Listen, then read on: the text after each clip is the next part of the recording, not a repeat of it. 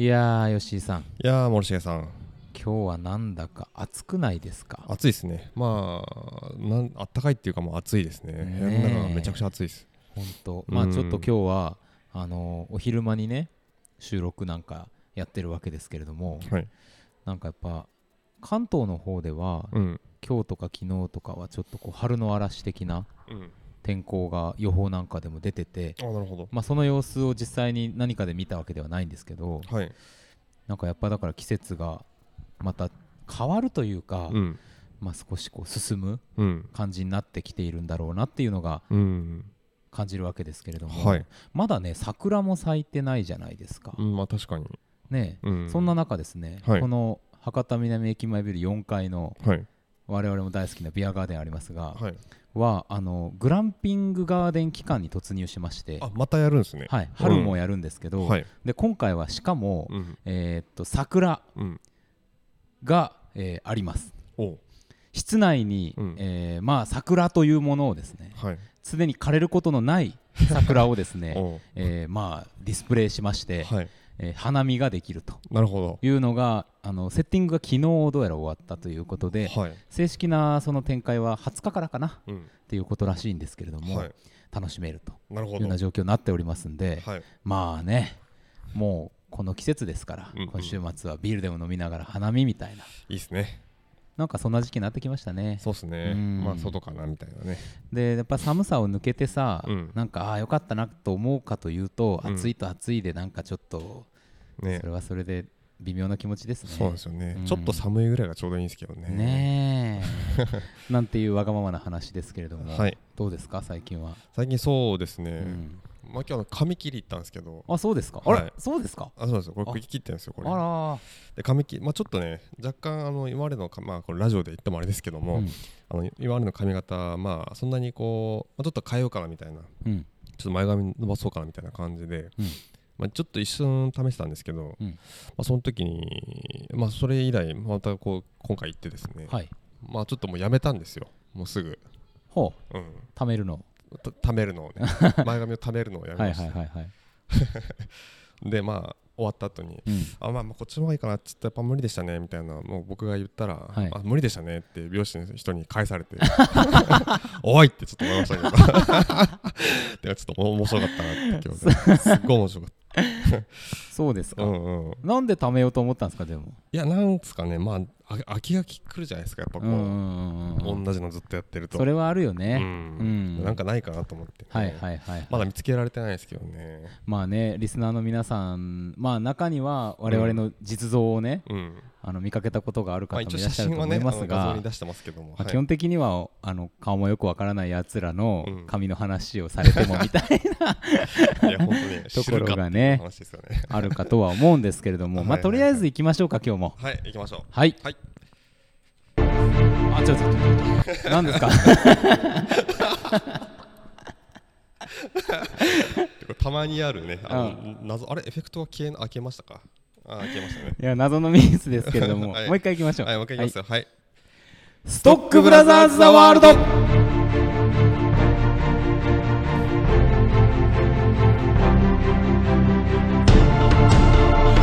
ー今日会いました。今日会いました。おおありがとうございます。いやーいや。すごい。いやーありがとうございます。皆さんそれぞれがねそれぞれの判断。判断を下してくださった結果。ありがとうございます。気をつけてくださいね。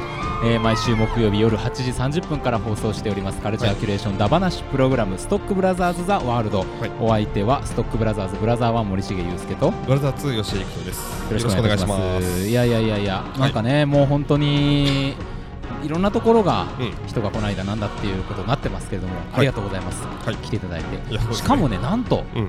吉井さんはい。今日はお便りをいただいているということではないですか？そうです。はいお便りをいただいております。これちょっとご紹介しましょう。はい、いきますね。はい。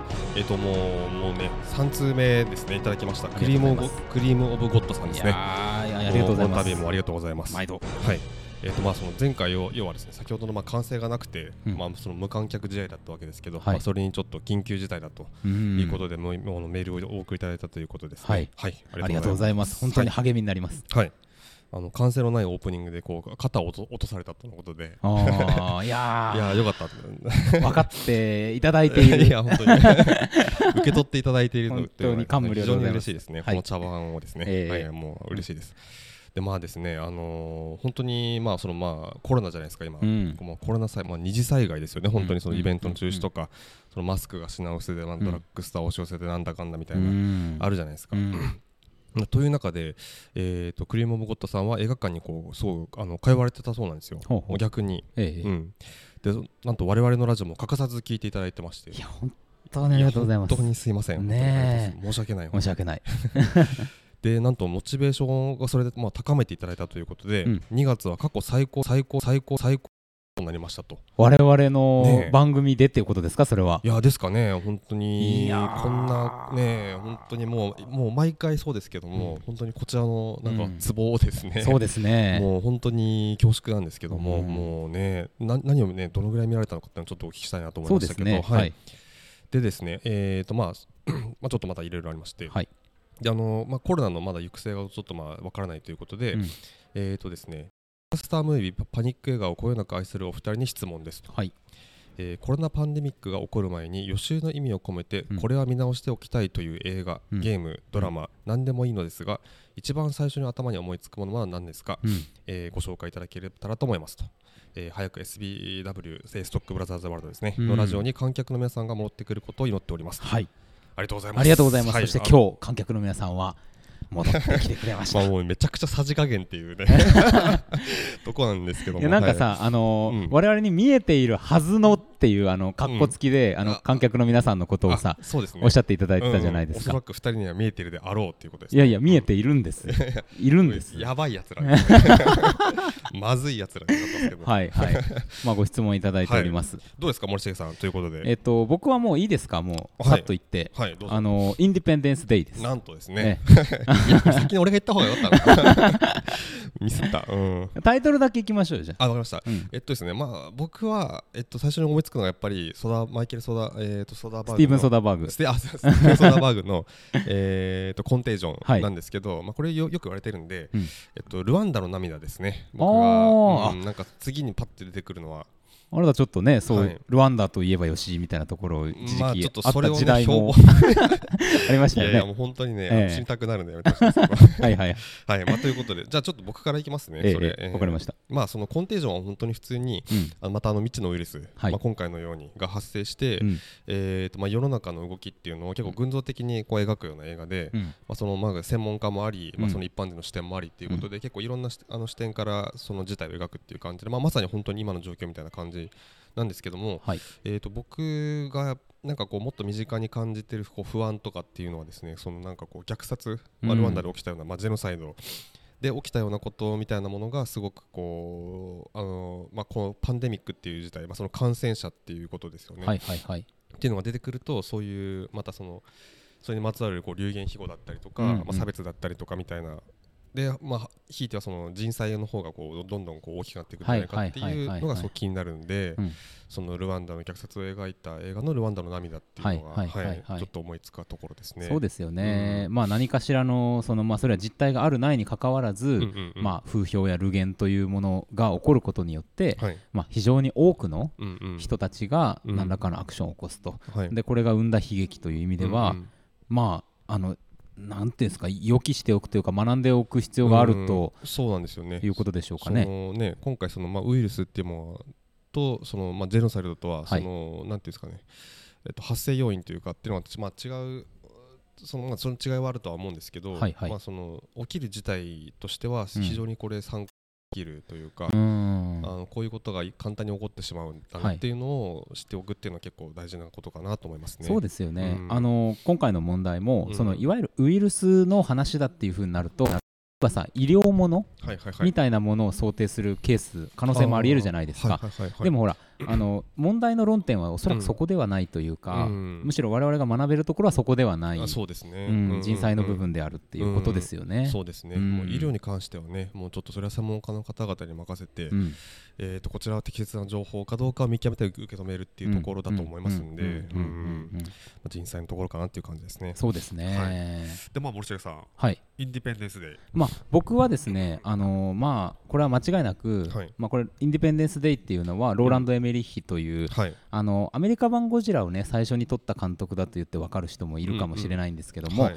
あの監督です。はいはいはい。でまあなんていうか簡単に言えば宇宙人がうんやってきてでその宇宙人と人間が戦うっていうめちゃめちゃ簡単に映画ですけれども まあその僕はパニック映画ディザスタームービーをうん。何か進めてくれと言われたらおそらく、うん。えーどの文脈であろうとですね、うん。えーこの作品を出すと、うん。まああれに全て詰まってると。そうですそうです、うんうんあのこれ非常にね、うん。あのなんですか異論が多いというか、あのこれを言うと、はい。えっていう反応されることが多いんですが、はいはいはい。まあ、今回の場合で言えばですよ、うん。まあ、コロナパンデミックみたいなことが起こるか分かりませんが、まあ状況としてちょっとあまり良くないじゃないですか。はいはいはい。でインディペンデンス・デーの中でも、うん。その宇宙人がやってくる前とかやってきてすぐぐらいのところまで、うん。結構ね周りの人たちが全然信じてないっていう描写があるんですよ。いや宇宙人なんか来てないよみたういな、ん、だしそんなことあるわけないじゃんみたいな。そうかそうか。あのうん。これパニック映画の定石ですよね、はいはいはい。あの科学者的主人公とか主人公の周りの人たちがうん。先に異変に気づくんだけれども、なかなか信じてもらえないみたはいいな。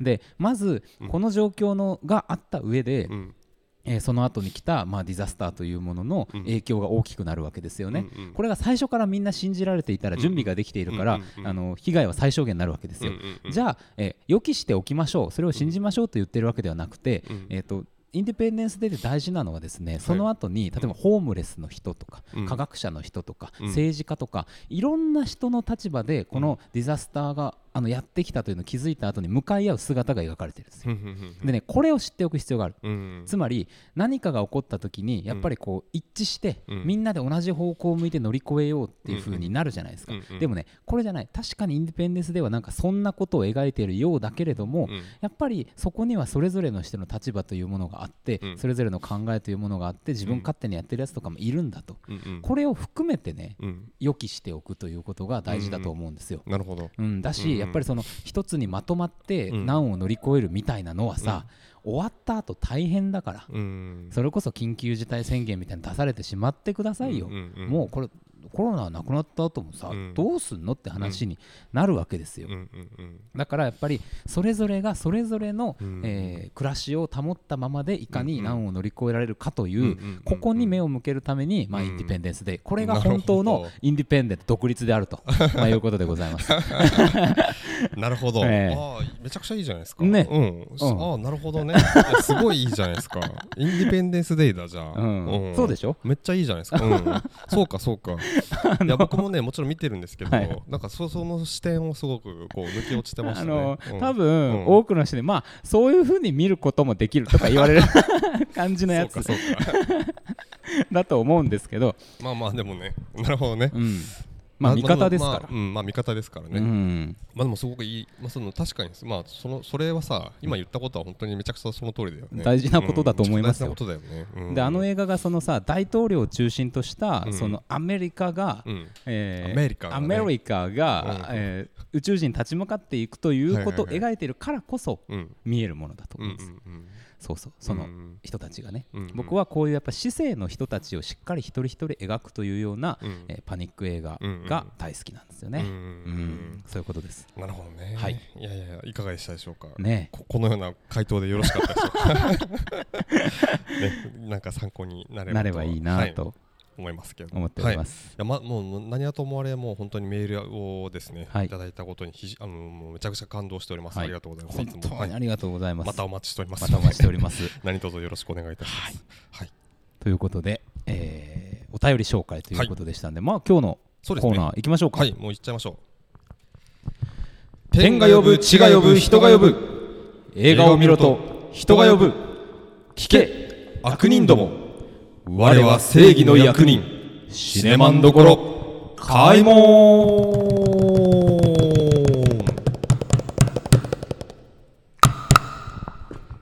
よいしょ。よいしょ。ね。ね。ありがとうございます。若干のエコーのかかったよいしょで いきましたけれども、えーこのシネマンどころのコーナーでは毎週何かしらの作品を我々がウォッチいたしまして、はい。えーこのシネマンどころのもうくぐれるかどうか恐れ多くもうん。決済するという、はい。そんな映画だ話コーナーでございます、はい。では今日の作品よろしくお願いします。架空 OL 日記。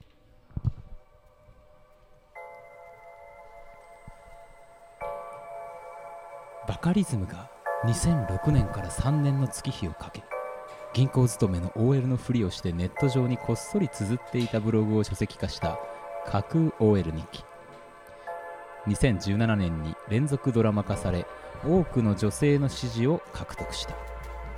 バカリズム本人がそのままの姿で OL に扮していることも話題になり数々の賞を受賞。特段の事件が起きるわけでもなく大きなオチがあるわけでもない。なのにハマる人が続出した架空 OL 日記。放送から2年。ついにスクリーンに登場する。うーん。まあなんかこうねなんですか？今日のテーマというのは、うん。ちょっとすかした感じ？でいきましたけども、はいはいはいまあもう結構今のでうん。もうそのままそういうことですっていう感じの映画ですかね。そうですね。うん。うんうんね、あのードラマがね、ちょっとあのー僕ら見てないので、うん。どのぐらいその人気があるのかとかってあんまり知らないんですけど、そうですね。まあ多分結構人気なんですよね。そうですね。あのツイッターなんかでもうん。感想を見た後にちょっといろいろ調べてたら、うん。あの大絶賛の声がずらっと並んでいていやこれはつまりね、うん。この映画が絶賛されているということかどうかわかんないんですよ。はい。あの普通さ、うん。賛否が両方上がるんだけど、賛ばっか上がってるのを僕は見ていて、つまり、り火の人がツイートしてない可能性が十分あるんで、うん、だけど好きな人は好きだっていう証拠だと思うんですよ、うんこれ、うん。だからやっぱりあの響く人にはめちゃめちゃ響いてる映画として、あのまあ、ドラマとして見られてるんだろうなと思うわけですが、そうですね。吉井さんどうでしたか？まあ普通にもう面白かったですね。うんうんううん。ん。めちゃくちゃ好きでした。よ。あそうですか、うん、うんうん。あのーなんかこう見たかえっとちょっと違うけど、あの瀬戸内海ってあのーはいはいはいはいはい。菅田将暉とありましたね、はい、あのねあれの映画をちょっと思い出しましたけど、うんうん。まあなんていうかこうまあ終わらない日常みたいなものがこう、はい。ずっと描かれていってみたいな感じでまあそのなんかちょっとクスッと笑える感じと、はいはいはい。まあその大きい筋というか、うん。なんかちっちゃいエピソードがいろいろこう綴られていくっていうような感じの作りとかでなんかちょっとそれを思い出したんですけど、うんうん。うんうん。なるほどね。これも、はい、まあ、あれあれも僕結構好きなんですけど、これも面白かったですね。そうですね、まああのー、何ですか？僕はね、うん、僕結構、うん、ああいうそのなんていうか人の悪口言いまくるみたいな、うんうんうん。わちゃわちゃコミュニケーションね結構苦手なんですよ。はいはいはいはい。単純に。うん、うんで結構それがあったから何も知らずに見て、うん、はい。あけきついなこれっていう気持ちはいはいはい。で入っていったんですけど。あのー雰囲気自体はねいい、だだってさ、うん。一緒じゃない。うん。あのただ、うん。その話してる内容が違うだけで、我々がやってるさダバなしとさ、基本的には変わんないわけで、これがまあこういう我々みたいなオタクみたいな人たちなのか、ああいう OL なのか、これ男女とかって意味じゃないないと思うんですよ、うん。そのんどこにいるかによって、うん。どこでもああいうダバなしは行われているということだから、うんそれ自体はいいんだけど、うん。話の内容として結構、うんあのきついんですよ。あでもすごいわかりますよ、ううん。んあのねその僕もそのなんかこう集団で誰かの陰口を叩くっていうことはあんまり好きじゃないというか、んんんまあ、ただ、まあ、そのか彼女たちの場合は、まあ、その状況が違うというか、まあ、それは言いたくなるわっていうのもいろいろあると思うんで。ですけどなんかそういうのを聞かされることにあんまりこう体制がないというか、うん。なんでその辛いのはすごいわかります僕も、うん、なんだけどね。どいっていう。なんだけどこれねやっぱバカリズムがすごいなと思ったのが、普通にうん。バカリズムとしてあそこにいるじゃないですか、はいはいはい。あの人全然ん。OL になりきってないでしょ、え まあもちろんなんかそれっぽい感じでいるけど、うんうんうんうんいやそれがねなんかうん。僕とうん。OL の彼女たちの間の橋渡しをしてくれた感じがして。確かに確かに。あのか過度なさあのなんていうんですかねこうメイクというかをしてないですよね。まあそうするとコントになっちゃうからっていうのはあるかもしれないまあそうですよね、うんそうそう確かにね。そうそうこれこのやっぱり映画っていうかこのあの核オイル日記の肝ってやっぱりバカリズムが、うん。男のバカリズムがえーすごく中性的なあ中性的というか、なうん。なんだそう男性だけどすごい女性ののキャラクターとして出て、はいはいはい。でひこれめちゃくちゃあの女性ぞなんかなんていうかな女性感うん。っていうのをすごくこううまいことつかみつつ、でもやっぱりバカリズムがお男であることが逃れられないので、うんうん。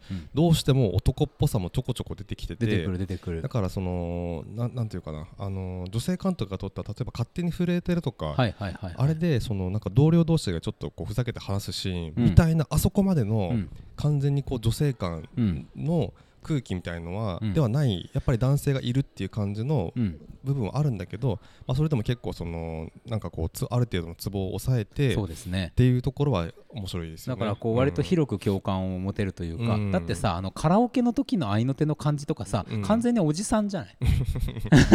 まあなんか あねどうなんでしょうね。意識的にそれはや、こうおじさんっぽくやってるやってんだろうと思うんですよ、うん。でそこがやっぱりなんかうすごくうまいなと思ったところだし、はいはいはい。あのー確かに女性の共感も得てると思うんだけど、うん。当然さこれ女性男性の問題ではなくて女性の中にもああいうのが嫌いな人ってもちろんいっぱいいるわけで、うんうんあのーそういう人も、うん。うんえー、と例えば僕みたいな、うん。えー、と全然本当乗れねえなっていう話の内容的にはっていう人もさ、うん。うんなんかあれを見ることで、うん。ああいうシーンに実際に出くわした時にあんまりイライラしなくて済むようになるなと思ったんですよ。うん。これさ映画でいう全然自分とは違う人間に会って、うんうん。それでこう寛容になっていくというか、はいはいはいはい。見識を広げていくということだ,、だと思うんですよ。うんでこれ僕ドラマでは多分ね見れないと思う、正直、うん。あの毎週あれ見るみたいなちょっと無理だと思う。だから映画館で、うん。まあ、ちょっと長かったけど、僕の感覚としては、あのやってくれたということに非常に意味がある。そうじゃなかったら僕は見なかったし、あの一生日常的に、うん。あのああいうの見てちって思ってたと思う、くだんねえなみたいな。なるほどね。それがねなかなくなったかもしれないと思うと、うん。非常に意味深い映画だなって気がしたんです、うん。僕あのその、まあ、うちのその映画館の女性スタッフでですね、うん。これをあの見てるっていう、あの子がいまして、ええええ。がその映画も見て思ったのはやっぱそのドラマだと短いから結構見れはいたけど、はいはい映画だとちょっとやっぱ長くて誰だっていう。ああそうかそうか。ーまあなるほどなそういう見方もあるかと思ったけど、うんうんうん。まあまあ私が逆にその映画だからこそ見れたそうそうもうあ一回、まあ、僕はさ時間というより回数だから、うん。何回も見るんじゃなくて、うんうんうん。もう1回で終わるっていうところで見れたところが良かった、うんまあ間ねもっとギュッとやってくれて、ん。もうなんかそれこそ60分か70分ぐらいでうん。見たかったっうんていうのは映画的な面ではあるとは思いますよ、だけどまあまあまあまあそれでもいいのかなと思ったしう、ん。でこれわかんない意識してることかどうかわかんないけど、うん。カメラのアングルだったりとか、あとは出演者のキャスティングで、うん。僕みたいな、うん。あのなんていうかなそういう女子のさ、あああいう感じっていう言われるようなものに、いまいち乗れない人がうん息継ぎできるようなですね、うん。工夫をしてるような気がして、うん。まあ、臼田あさみさんとかさ、うんうんそのあの原作ブログでははい。あんまりそんな可愛い子として描かれてないような感じなんですよ、うん。あの OL の子たち。でもね可愛い子をキャスティングしてるっていうことだとか、うん。あとねちょっとうんカメラは男目線だなと思った。うん。うん。うん。なんとなく。うん。あの女性を撮ってるって感じの撮り方がなんかちょこちょこ随所にあって、はいはいはい。でそれによってうん。ちょっとね、あのなんていう体勢が引き伸ばされてる、うん。見続けることができているうん。みたいな気がうん。途中でしたんですよ、なるほどだからなんかその辺も含めて、うん。なんか優しい、うん。我々のようようなとか俺のようなうん。人に優しい映画だなという気持ちに最後なりました、まあねだってあのー中でさそのすごいこうまあじょその OL 同士でさ、うん。まあ、その社内のさその男性特に男性社員のこういろいろ話をしてるじゃないですか、絶対言われてるもんね、うん、俺こんなこと絶対、うん。こういうふうに俺のこと話とか多分されてるんだろうなって。思いましたもんね、うん、思った思った。でやっぱりその姿って絶対見えないじゃないですか、うん。こちらからは、うん。ねえなかなかだから、まあ、こういう感じなんだろうなってちょっと思うとこもあったんですよ、だってさバレンタインのチョコとかさもしああいう状況でもらったらさ「えマジで?」とかさ、うんうん。なんか思ってもなくても言っちゃうと思うんだよ、はいはいはいはい。絶対あいつ何？とか言われてる？あいつのリアクション、うん、鬱陶しいみたいな。鬱陶しいっつって。うん。いいから受け黙って受け取るみたいな。なるほどね 申し訳ないみたいな気持ちにね。そうかそうか,、そうか。ごめんなさいっていうね。反省したくなるポイントは結構ありましたよね。でもなんかそのその辺はさちょっとリアルなのかなと思うんですよ、うんなんか本当にそうなのかもしれんなって思うとこあるんですけど、思う思ななんだろう特にまあやっぱりギャグとかう、うん、が、結構これ多分アドリブもある程度ああるっぽくないですかね。いやそんな感じしますよ、ね、特にバカリズムのその、うん。まあ、ボケというかですね、うんセリフっていうのは結構多分その現場のアドリブっぽいのがすごく多くて、そこになんかそのなんか彼言うことが多分そのなんていうかななんか男性っぽいギャグうん、そうそうそうそうっていう感そうぽい。じななえー、と例えば、えーとまあ、僕結構好きなくだりなんですけど、あのートイレの便座に便あのはいはいはい尻をつけるつけないみたいなところでいやだってお尻汚いじゃんみたいなこう一人つけない派が言うんですけどね、うん。えじゃあ私たちのお尻汚いって思われてることってこと、うんみたいな話してたらその奥のそあのはいトイレで歯磨きしながら話してるんですけど、奥の便器あの個室から、うん。あの女性の上司が出てくるんですよね。ねえあれが水野真紀だって俺エンドロールまで気づかなかったんですけどね。本はいはい。ででこう、まあ、出てお疲れ様って言って出てった後にわどうしようみたいな。あの人のお尻汚いって言ったことになるよみたいな、はいはいはい。あのなんなんとか部長のお尻はセーフですって言ってきなさいよみたいな。バカリズムが言う、このギャグの面白さの感じはなんか男どうん。男っぽいセンスのギャグだなみたいな、とか、まあまあなんていうんですか。我々の言う物質感の方ですよね。うんうん、そうそうそうそうそうそう、はいはいはいはいあのなんか LINE の下りでもさ、うん。あの彼氏からなんかなんとかバイパスが混んでて大変だみたいな LINE が来てなんて返していいか分かんないみたいな、じゃあななんとかバイパスはどうかなって送ったらみたいな。そうそうそうそう。あの感じあのねはめちゃくちゃあのソリューションあのバカなソリューションを出そうとする感じ。そうそうそう、うん。あれあれはなんか男ロジックのセン、うん。ギャグセンスっていう感じがちょっとしますよね。なんかさ無駄話を、うん。あの発信側としてみんなが重ねていくものが、うんうん。ああいう OL 感だとしたら、うんうん。物質感というのは、うん。えっと無駄な話に対してもっと無駄なソリューションで返すっていう。そうそうそうやっぱなんかね、あの男のうんなんですよね。大喜利ね、大喜利。そう大喜利ね。そうそう、はい。その感じかな、うん。なんかそれはねそのドラマ見てるそのうちのスタッフの子も言ってて、あはいあー。そうそうそうそうと思ってね、うん、すごいね思う、うん。ねうんそうだからそれがね、うん。あそこのうん空間にうん。僕がいられる原因といあの、あというかおかげでいられるんですよ。なるほどね。そうそうそうそうそう。確かに橋渡しってのは本当にそうかもしれないですね、その男性が、そう。うん、でなんかテンポ感もさ、うん。もっとゆるっとうん。だらっと喋ってるような印象が OL 感ってあるけど、うん。その割とさちゃんとバカリズムが回してんじゃん、会話を。そうですね。で、うん。ツッコミとかも入れながらさ、トントントントン。だからなんかちょっと途中バラエティ番組見てる感もあるし、うんうんうん。でこれは多分意識的だと思うんだけど、うん。カメラがさ、うん。そういう会話になってる時引いてるんですよ、だから番組撮ってるみたいな感じ、うん遠くの番組を撮ってるみたいな距離感で撮ってる、でそういう時は、うん。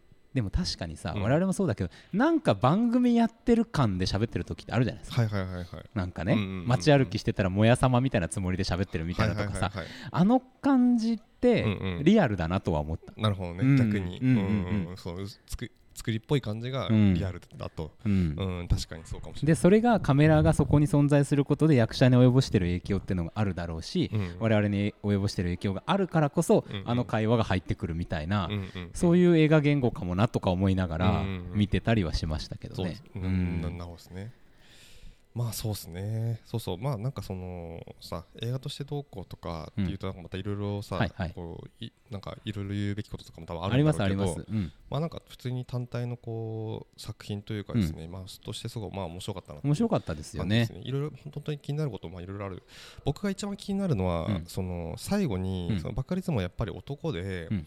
そのよく行く銀行の最寄りの銀行によく行っている中で、うん。そこで働く OL を見て要はこの話を妄想してたんだっていうことが、うん。まあ最後にこう、うん。まあネタバラシ的にこう出るじゃはないいですか、はいはい。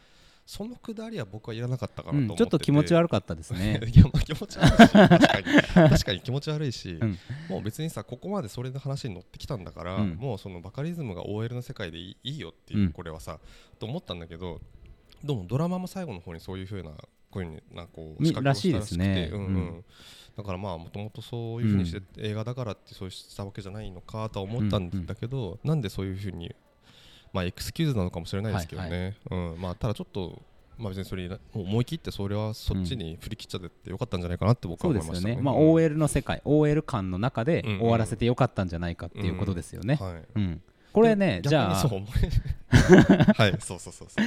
あの物質感側にもううん。今みたいな話で、うん。この「核 OL 日記」という映画がうん。やったこと素晴らしいという、うんえーふうに思っているはい。というのを一回置きます。はいで超物質感うん。に引き寄せてうんうん。話しますよ。はい。だ森重図カットがね生まれてくるわけですよこれ。出出ました。ええ森重ズカットのコーナー。あのー 最後のはい。結婚式場があるじゃないですか。はいはいはい。あそこでうん。こう目が合ううんうんうん。バカリズム男バとカリズム OL とバカリズム男が目合う。目が合う。うん。であそこでさ一回もう冷めてるわけじゃないですか。な。うんうんうん。で僕の解釈というか僕の森重図カットでは、うん。えーあそこで、うん。えーあそこでたまたま通りかかったバカリズムが結婚している OL たちのやり取りを見て、うん。この物語を妄想したという話なんですよ。うんでそこから始まるね第2章は何かというとですね あの結婚式場のやつらを全員殺すっていうあの どういう？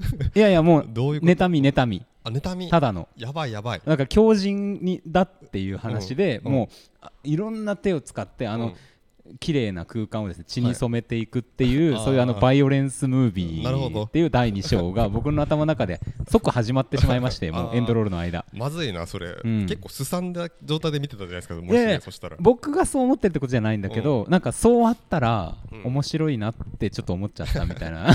まあ相当やばいっすよね。やばい。あれがじゃあ前半でそこからその殺戮が始まるわけだ、そうそうそうでまあ結局最終的にいわゆるファイナルガールうん。生き残るのは誰かみたいな話に話は持っていくわけですよ。あなるほどなるほど。でそこにおそらく OL バカリズムというのがもう一度うん。絡んできて、うん。結果的にうん。自分が殺人犯で自分が生き残るっていうあのあー身も蓋もない結末に持っていくっていう。分裂病か。そうそうそうそうそうそう。そう、って怖いう展開をですねあのこれ森重図カット版です。め怖いね。これ角エル OL 日記見た人なら多分分かってもらえると思うんですけど、うん。全然そんなテイストないですからね、うん。ゼロゼロ。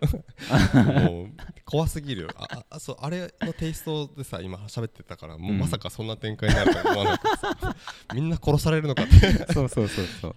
と思って見たらさ、うん。もうラストの結婚式とかあのうん。エンドロールの結婚式場での話とかさ、うん。もう全部大惨事なわけですよもう、まあだからさあれですよね。ディザスター秒読みってことですよね、そうですよ。だってあの後披露宴でしょ？あのうん。なんか太極拳みたいなのやってるやつとかさはい多分あの後の話だと思うんですよ、時系列的には、はい。もうそこが血に染まるわけですよ。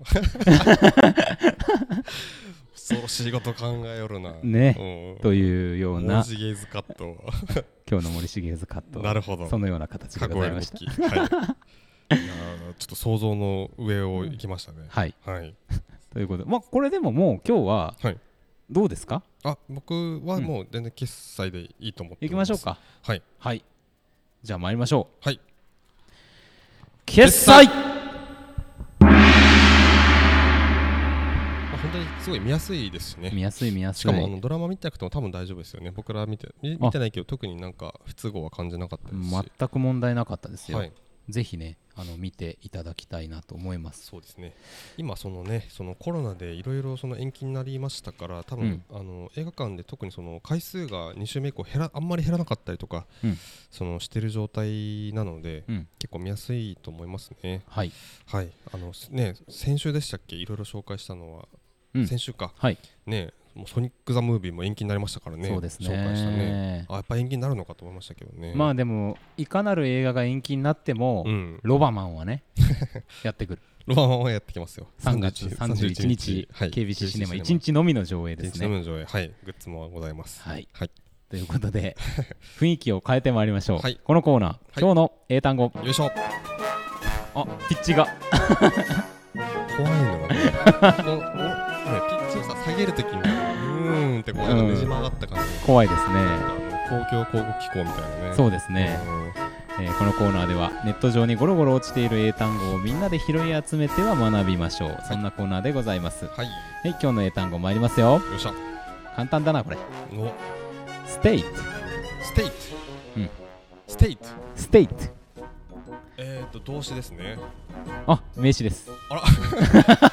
まあ最近 ATE だからね。うん。わかるわかる。あれ state state 名詞はい。州はいはいはいはいはい、えーっと州これね簡単だって言ったんですけど その結構難しいわ。あ本当。レベル1のくせにめちゃめちゃ難しい。生命とかはだって違いますよね。違うんですよ。うんこれねまあ多分 United States のことを思って州と言ったんだと思うんですけど、まあ、国家や国というのがそこに当たる意味で、うんうんうんうん。まあ、公式とかあるんですけど、はい。結構いろんな意味がありますよ。状態とか、あとねあーステー興奮状態ほう。も state っていうらしくてあとはね威厳とか、威厳？うん、威厳がある人みたいなこうえー、あこういうね。うん。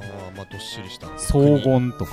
はあ。そういうなんかこうまあまあ国家的うんなみたいな、つまり権威だっていうことだと思うんですよ。うん。権威のある状態。でも興奮状態だけはちょっと謎ですけども。謎ですね。ね。えー、そういう意味ががあるということでございます。では参りましょう。はい。Repeat after me. 無理。テ